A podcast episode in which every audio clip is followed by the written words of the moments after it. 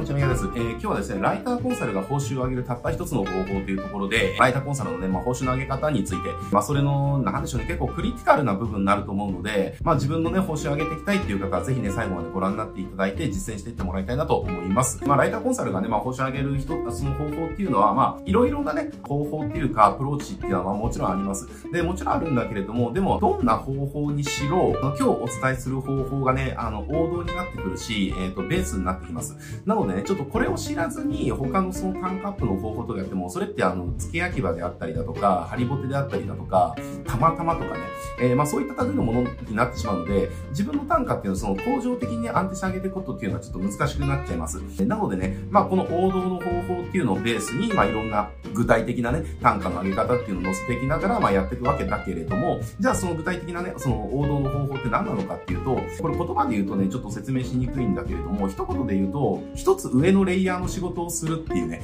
このね、えっ、ー、と、セットアップを持つっていうのがすごく大事になってきます。一つ上のレイヤーの仕事をするってどういうことかっていうと、これまあ、じゃあ例えばですけれども、じゃあライターがね、じゃあコピーの、じゃあ書くっていう仕事があるとしましょう。で、コピーを書く仕事っていうのは、例えばこれ、仕事のその、レイヤーで言うと、結構株のレイヤーなんですよね。だから仕事のなんかこう、ピラミッドがあったとしたら、それの結構カーストの下の方にある仕事なんです。えー、なぜなら、じゃあコピーって何のために書くんですかっていう話をされた時に、じゃあ何のためなんですかっていう。じゃあクライアントにとってコピーを書いてもらうことが目的だから、だからコピーを書く仕事を発注したいのかっていうと、そうではないですよね。なぜコピーが必要なのかって言ったら、それは、じゃあ例えば、ウェブマーケティングをやりたいから、ね、ウェブマーケティングをやって売り上げを上げたいからなわけですよね。で、ウェブマーケティングをやるときに、じゃあ LP だったりだとか、セールスレターっていうのが必要になってくるから、じゃあそれのコピーが必要だよねっていうところでコピーの仕事が発生するわけですよ。えー、だからコピーの仕事の前に、その、じゃあ、ウェブマーケティングみたいな仕事があって、じゃあ、ウェブマーケティングって仕事を考えたときに、じゃあ、ウェブウェブマーケって、えー、じゃあ何のためにやるんですかってなってきたら、その、じゃあ、業績を安定して上げ続けるだとか、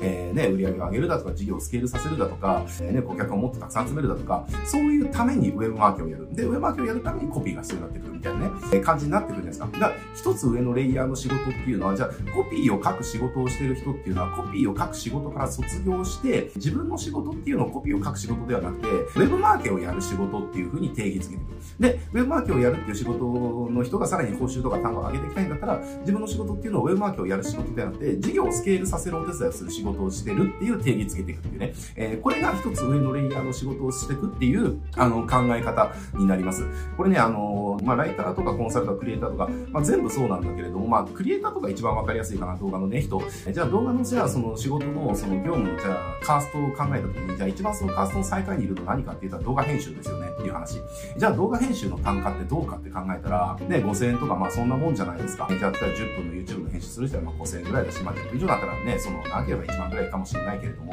まあ時給換算したら何ぼなのよみたいな仕事しかない。じゃあ10分の YouTube の動画編集の仕事を、じゃあ桁を一つ上げて5万円できるかって言ったら絶対できないですよねっていう話なんですよ。じゃあ動画クリエイターが、じゃあ編集をやってる人が自分の単価を5000円ではなくて5万円にしようと思ったらどうなるかって言ったら、じゃあ YouTube の動画編集っていう仕事の1個上のレイヤーは何かって言ったら、要は動画1本1本の企画とかですよね。どんな企画をやったらバズるのかとか、えー、そこからやっていくっていう必要がありますよね。ってなってくると、じゃあ動画の企画っていうとこを考えてると、そこで単価が乗るわけじゃないですか。だし、編集っていうのは企画ありきになってくるから、企画に伴って動画が撮影されて、で、それの編集でしょっていう話。えー、だから編集の上流工程に企画っていうものがあってっていう話なんですよ。だから上流工程にどんどんどんどん行くっていう。で、じゃあその、じゃあ1本あたりの企画っていうのは、まあ1本あたり標準5万円かどうかわかんないけど、じゃあまあ企画、企画と編集含めて、じゃあ1本ね、じゃあ3万だ4万だ、まあ3万にしましょうか。じゃあ3万になりましたと。だけど、じゃあこれをもっと上げていくってなったらどうなってるか。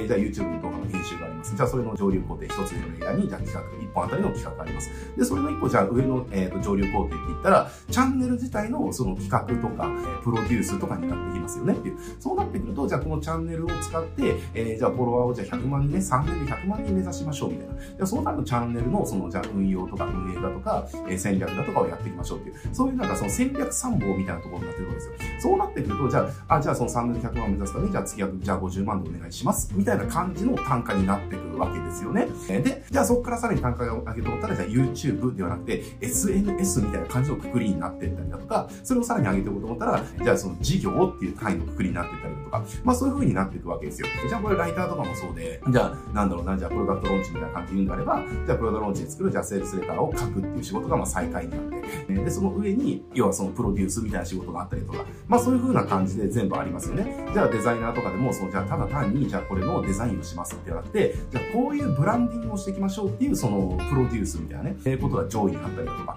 こういう風な感じで、自分がやってる仕事の定義っていうのを、どのレイヤーのところの定義になるかによって、単価っていうのはそもそも変わってきますよっていう話なんですよ。だから、単価を本質的に上げたいんであれば、ね、じゃあ動画で YouTube の編集で5000円でヒーヒーいっちゃってる方であれば、もう動画の編集の単価をいかに上げるかなんていうのは、あの、そもそも上がらないから、だからそもそも単価が高い領域のレイヤーに自分が行くっていう考えを持たなきゃいけないっていうことですね。まあそうしていくと、単価って自然と、そもそも、じゃあ YouTube の編集だったら、例えば5000から1万円くらいがレンジですっていうところが、じゃあ、うん、動画の企画みたいになのが出てくると、えー、じゃあ例えば1万から、1万から5万がレンジですみたいな感じになってるんですよ。だからその単価自体のレンジが上がっていくんですよね。その上位工程に自分の仕事を移していくと。だから、どんどんどんどん自分のその仕事っていうのをその上位工程に移していくっていうキャリアアップの仕方をしないと、ライターとかコンサルとかクリエイターとかデザイナーとかっていうのは単価が絶対上がらないようにできてるんで、ここはね、やっぱり自分でその決めて、上流工程、一つのレイヤーに自分をアップデートするっていうね、えー、ことをやってってほしいなと思います。これやんないとやっぱり単価上がんないんで、ただこの時にやっぱ多くもらう、なんだろうな、その反論っていうか、声っていうのが、例えばじゃあその、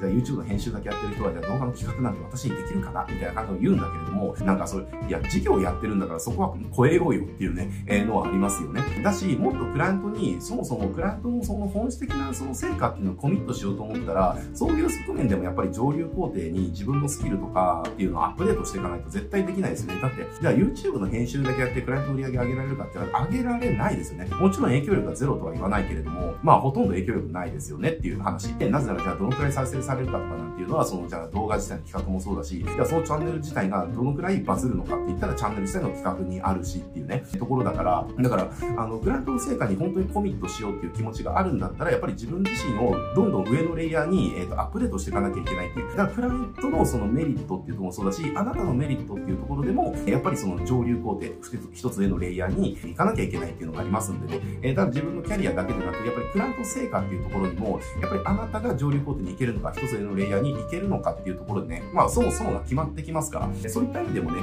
やっぱりそのより、より上流工程、より上のレイヤーにね、自分を高めていくっていうことをね、頑張ってほしいなと思います。はい、じゃあ今日はね、これで終わっていきたいと思いますけれども、このチャンネルでこうしたあのライターコンサルのそのキャリアアップの方法とかたくさん話してますので、ライターとしてコンサルとしてね、稼いでいきたいよ、成功したいよっていうことでね、役立つことがたくさんありますんでね、ぜひチャンネル登録して他の動画もチェックしてみてください。はい、じゃあ今日これでございます。おしゃれます。